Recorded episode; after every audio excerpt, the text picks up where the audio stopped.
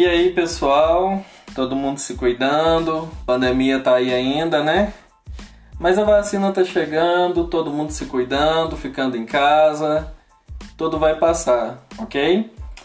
Então aqui quem fala é o Vitinho e o nosso podcast de hoje tá super mega interessante. Vamos falar de seres fantásticos que são os morcegos falantes e conhecidos como vampiros alados, raposas voadoras, criaturas sombrias. Hoje vamos falar desses seres incríveis que são os únicos mamíferos voadores do nosso planeta. E hoje eu trouxe aqui a participação especial do especialista Raik de Deus, que vai responder algumas perguntas que foram elaboradas pelos nossos seguidores, ouvintes, para matar a curiosidade sobre estes incríveis animais. Então vamos lá. Então, Raik, se esses animais são cegos, como que eles conseguem se enxergar no escuro? Como que eles conseguem buscar alimentos? Explica isso pra gente, se apresente, claro. E aí, Vitinho, beleza? Seu programa é famoso, hein? Eu tava na Austrália e já escutava seu podcast. Vitinho, oh. pessoal. Aí, hashtag Vitinho. Muitos pensam que os morcegos são cegos, mas na verdade eles não enxergam à noite, né? Certo. Mas a visão deles são 10 vezes melhor que a do ser humano, pelo menos em algumas espécies. É, mas se eles não enxergam à noite direito, como que eles conseguem é, voar? Porque eles voam à noite no escuro. Então, é, para fazer isso, é, eles usam um mecanismo diferente de nós humanos que usamos a visão, eles usam a audição que é muito melhor que a do ser humano, como eu já disse. E é graças a esse mecanismo, né, que ele desenvolveu que ele consegue caçar, se reproduzir, e é isso aí. Ah, eu até assim, mais ou menos entendi isso aí, tudo bem. Reproduzir até que no escurinho vai, né, rola, mas vamos lá, eu não consigo encontrar o meu prato de comida, por exemplo, pela audição nem pelo ouvido. Como que isso acontece? Ah, é porque você é meio senil, meio surdo. Tô brincando, Vitinho. Claro.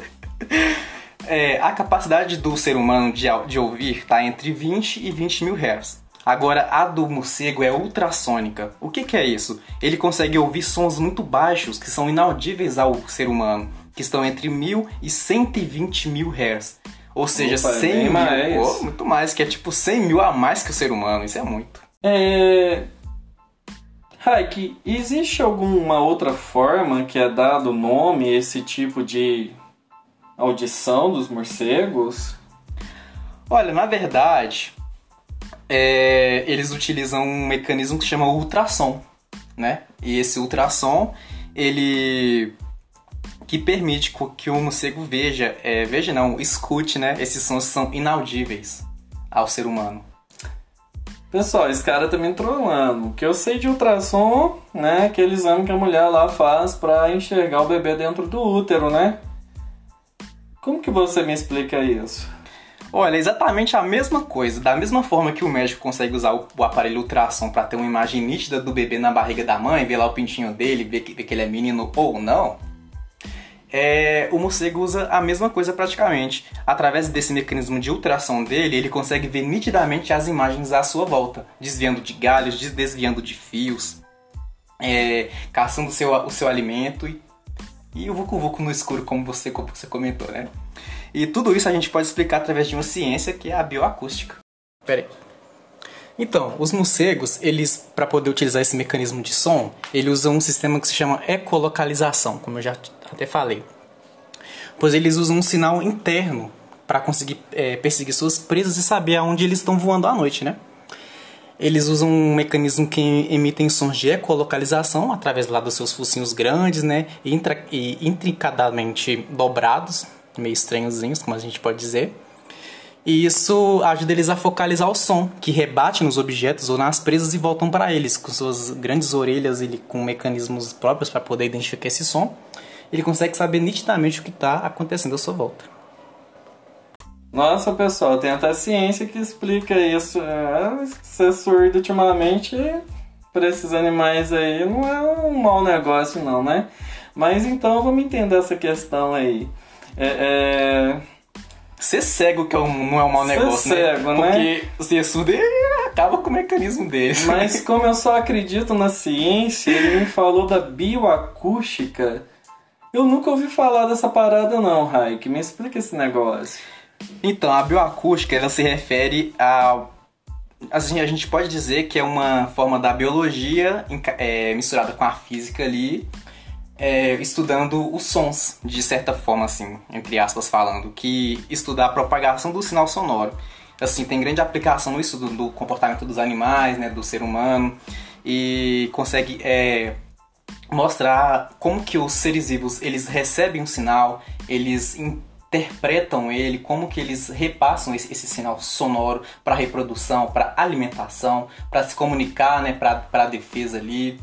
E cada ser vivo é, usa um tipo de comunicação diferente, como por exemplo os morcegos que usam ultrassom, agora a baleia usa o infrassom, que é através da, daquele radar dela lá, muito chique também, consegue é, perceber o que está acontecendo à sua volta por centenas e centenas de quilômetros, né? Como um radar de um, de um submarino. Também é, tem as aranhas que vêm em infrassom, que é um som muito baixo, que só eles captam. Os cães se enxergam também. Assim, nós, nós podemos ver, ver como que a bioacústica é muito importante no estudo dos seres vivos e da ciência.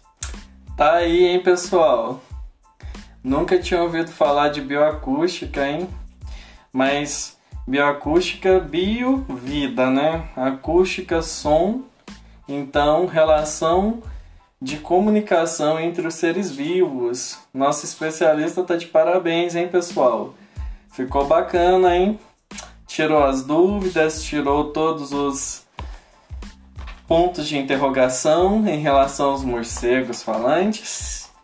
Então fica aí o nosso abraço para os nossos seguidores, abraço para o Dr. Nilton, abraço para a galera que nos ouve nesse momento e estamos aí a qualquer momento com mais um novo podcast tirando sua dúvida com o Hike of God, especialista. Obrigado, Samuel. Não, espera, espera, espera. O Newton? Newton? Eu não Do- acredito. Doutor da biofísica, uai. Reconhecido mundialmente, Newton? Sério Mundialmente. isso? Não tô acreditando. Que honra tá participando de um programa que o Newton ouve. Eu quero mandar um grande abraço pra ele. Aí, Nilton, um abração, Nossa, hein? a comunidade científica fica impressionada com os trabalhos do Newton. Não, é incrível. Nilton, tá só ganhando créditos, hein? Então, nosso programa termina por aqui. Aquele abraço, galera.